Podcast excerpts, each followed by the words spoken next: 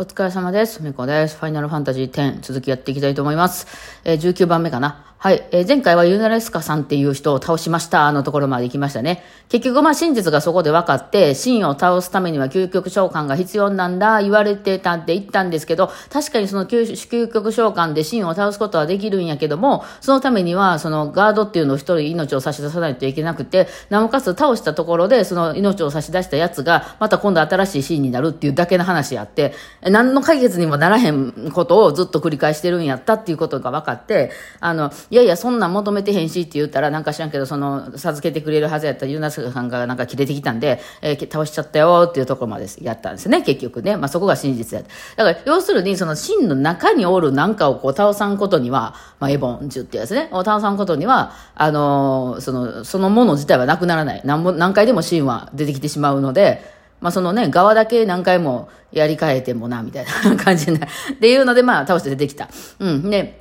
じゃあ、シンが近くまでやってきててですね、その朝を迎えていったら、まあお父さんですよね。お父さんの意識がまだ残ってますね。あの、乗っ取られてませんね、エジュ、エボンでまだね。うん。ほんで、親父ちょっと待って、みたいな、あの、ちょっと予定来るって、ここで、ほんまやったらここで倒す予定やったんですけど、まあそこでね、だって倒したところでさ、もしそれこそそのティーダ君が、あの、その、なんていうの、命差し出してたら、次し、ティーダ君が真になるだけやから、それはお父さんはわから、自分がそうなったからわからんはずやのにね。その息子に俺を倒してくれ言うたかって、俺倒した後また息子が死になるだけやったら、それは阻止したったらよかったのになと思うんやけどね。まあそれはちょっとわかんないですね。まあそんなこんなで、えー、皮膚艇が迎えに来ますんで、まあシンもね、わかったわ、みたいな帰るんですよ。なんか、帰っていくオウムみたいな流れですよね。うん。で、まあ皮膚艇になります。皮膚艇はこれアルベド族たちの乗り物ですね。まああの前にね、そのアルベドのところから逃げるときに使ったやつなんですけど、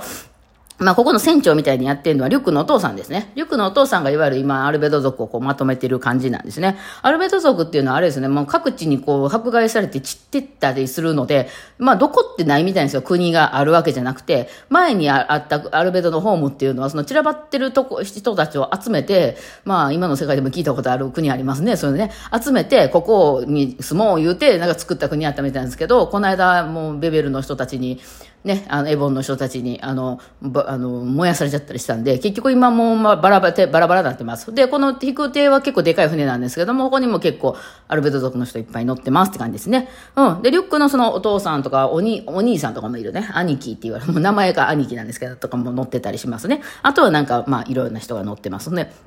で、そのリュックのお父さんが、まあ、リュックのお父さんはシドさんって言うんですけど、親父、えー、っていうのは、イコールユーナちゃんの、あの、あれですね、あのー、おじさんになります。ここ、初対面だったみたいですね。えー、これね、ちょっと後々、その、まあ、引く手の中も広いんですけど、うろうろしてると、他のアルベド族の人が教えてくれたんですけど、そのユーナちゃんのお父さんとお母さんの話。うん。でもお父さんは、その、この間ね、あの、えっ、ー、と、チンを倒した大召喚師、えー、ブラスカ様なんですけど、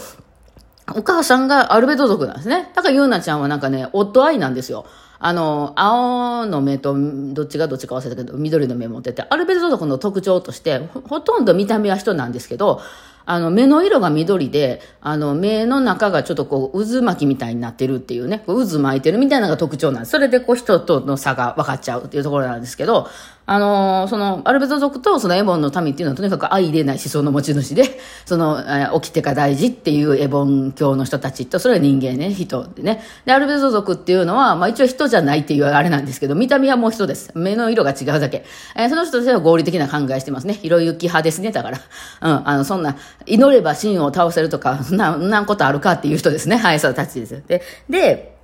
で、そのブラスカさんっていうお父さん、ゆうなちゃんのお父さんは昔、その、エボン教を広める僧侶みたいな人やったみたいで、こう全、世界各地に行って、こう、エボン教がまだ広まってない地域とかに、こう、エボン教を広めるみたいな、まあ、宣教師みたいな感じですね。やってて、まあ、そこでその、アルベド族のお母さんと知り合って、まあ、恋に落ちたと。ほんで、もう二人で駆け落ちて、当然にこう、アルベド族のとこを出ていったっぽいんですよ。うん、うん、結構やりますね、お父さんね。で、その、その時に、まあ、その、なんせその人とアルベド族っていうのは、あの、相入れないもんなんで、お互いに、まあ、ちょっとね、大変なことになります。なんかそのお母さんの方はアルベド族から縁切られてます、そのお兄さんから。もうそこで。で、そのお父さんの方はなんか僧侶やから、一応そのお寺組織の中でこうだんだん昇進していくみたいなのが、その道をもう立たれますね、そこで。うん、もう一生平やっとけみたいな。一応まあその大丈夫なんですけど、うん、まあね、他にもまあそういうね、あの、それこそそんなにシーモアさんとかもハーフやったわけやから、そういう人はいるけど、まあ何しかちょっとあんまり認められてない世界観ではあるという感じですね。え、で、その後、え、ゆなちゃんが生まれまして、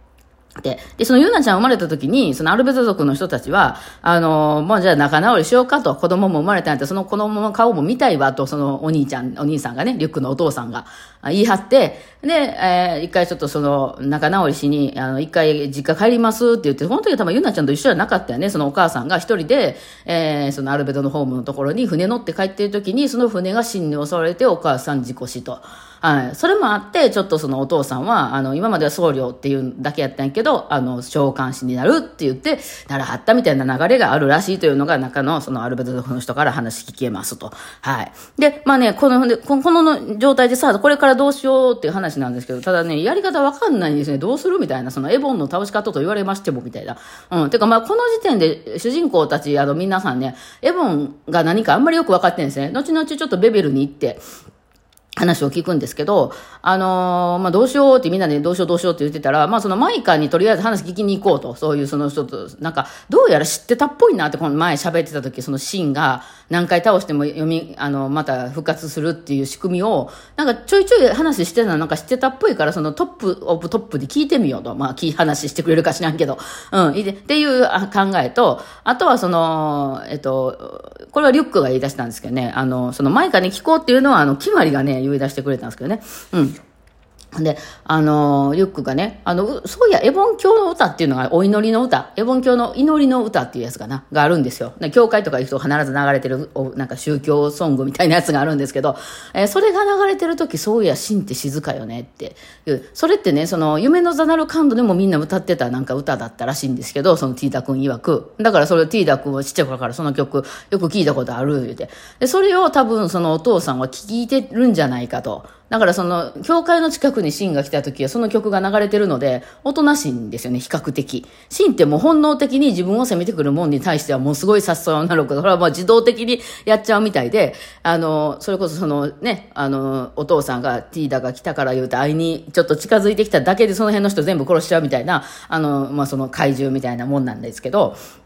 あの、そういう曲聞こえてる時だけはちょっと多分そのお父さんの意識がちょっと勝つんじゃないですかね。エボンの中でね、多分ね。もうでも言うても10年経ってるんで結構ちょっとやばい感じらしいではあるんですけど。はい。というわけで、じゃあまあ、とりあえずそのマイカさん、ベベルのトップに話聞きに行こうと。ただベベルもね、今もうちょっと大混乱なんですよ。そのトップ4のうちの3人がもうどっか行っちゃってますんで。あの、マイカさんしか残ってないのね。あの、シーモアはほら、あの、父親殺し相手なんかどっか消えてもうて、あの、えっ、ー、と、もう一人のキノックさんいう人殺してあげく、あのね、消えてもうて。で、もう一人の、その、ロンゾ族言うて、頭、あの、ライオンみたいな一族のトップは、え、ちょっとその、シーモアさんが父親殺してたとか、ショックや、みたいなんで、里に帰るって帰ってしもってはるんで、もう俺やべさせていただきます、みたいなんで。だから結局今一人になってて、もうちょっと大揉めに揉めてる状態だしね。で、その時に、まあその、あの、会いに行きます。で、まあ、会いに行く言っても反逆者なんで、あの、めっちゃ囲まれたりするんですけど、その時に、ちょっと昔からちょいちょい会うね、あの、その僧侶みたいな女の人なんですけど、が、ちょっとあの、なんか、あ、マイカさんが呼んでるよみたいなんで、あなたたちちょっとその、銃を向けるのやめなさいみたいな感じで、こう、ちょっと出てきてくれてですね、まあ、通してくれるんですよ、中に。で、えー、マイカさんいます。マイカさんも死人やけどね。うん。で、マイカさん、あの、えー、って言ったら、その、いや、お、こっちとらそれどころちゃうの、お前ら何しに来たんや、みたいな。さっさと死に倒したらええやん、ええがな、みたいな。その、ユーナイスカさん倒したの知らへんから。あの、ね、こっち今中多めに揉めとんねんみたいな、あの、もう、そ勝手にやりゃええやから、みたいなことを言うたら、言うなですから倒しましたみたいな感じでこっちが言うと、もう漫画みたいにね、そのマイカさんが、なんとってやるんですよね。振り返って、なんとって言うんですね。で、なんちゅうことしてくれとんのやと。その、芯を絶つ方法っていうのはそれしかなかったのに、なんかどうやら知ってるっぽいですね、マイカさんね。うん。で、ここの話結構大事でね、私一番初めに解いた時、多分この辺眠くてあんまり話飛ばしながらしか聞いてなかったから、多分よくわからなかったんだと思うんですよ、話が。ここで全部教えてくれますね、なんだかんだで。えっ、ー、と、要するに、ま、核のところにはそのね、呼び出してるエボンさんのが自動化されてエボンジュっていうもう善意も悪意もない人外の存在ですね。エボンっていうのがあって、その周りを囲んでるのが真であると、その鎧であると。で、その真を倒すには究極、究極召喚っていうのに倒すことができるんやけども、倒してもエボンは死なないので、またその倒した召喚獣に、そのエボンが乗り移ってしまい、まあまあ前説明したと思うんですけど、で、その、また新たな真ができるっていうのをこうずっと1000年間繰り返していて、まあこれはもう無理なんこれ、これを止めることは無理ない。ただ、真を倒して、その次のあの真に乗り移るまでの間の準備期間は、なぎ説言ってちょっとみんなの希望がある時ができるんで、まあそれを繰り返す世界なんだよ、みたいなことを説明してくれます。で、えっと、あの、言いながら、ただそのユーナスカさんっていうのがその召喚、究極召喚っていうのを授けてる、授けることができる、そういう術を持ってる人やったんですけど、それを倒しちゃった手前、あ、もうちょっとこれスピラ無理やなーってなって、もう、あの、無理やと思うんで、俺、もうあの世行きますみたいなね、勝手に、まあ、死人やからね、もともとね、いきなり消えてまうんですよね。これまあ、この後、ベベル多分トップおらんくなってあれでしょうね。まあ、誰かいるでしょうけど、ね、大騒動になっちゃうかなっていう話で。で、そんな話をして、その、マイカさんも刑事しまったらですね、そのベベルの祈り子さんっていうのがちょっとポーンって出てきてですよ、あの、なんか男の子なのかな、あれ。うん、子供みたいな。ちょっと話いい？みたいな。ちょっと顔貸してみたいな。たいなちょっと裏来てみたいに言われて、まあその祈り子さんのとこに行くんですよね。で、なんか作戦あんのって言われて、その、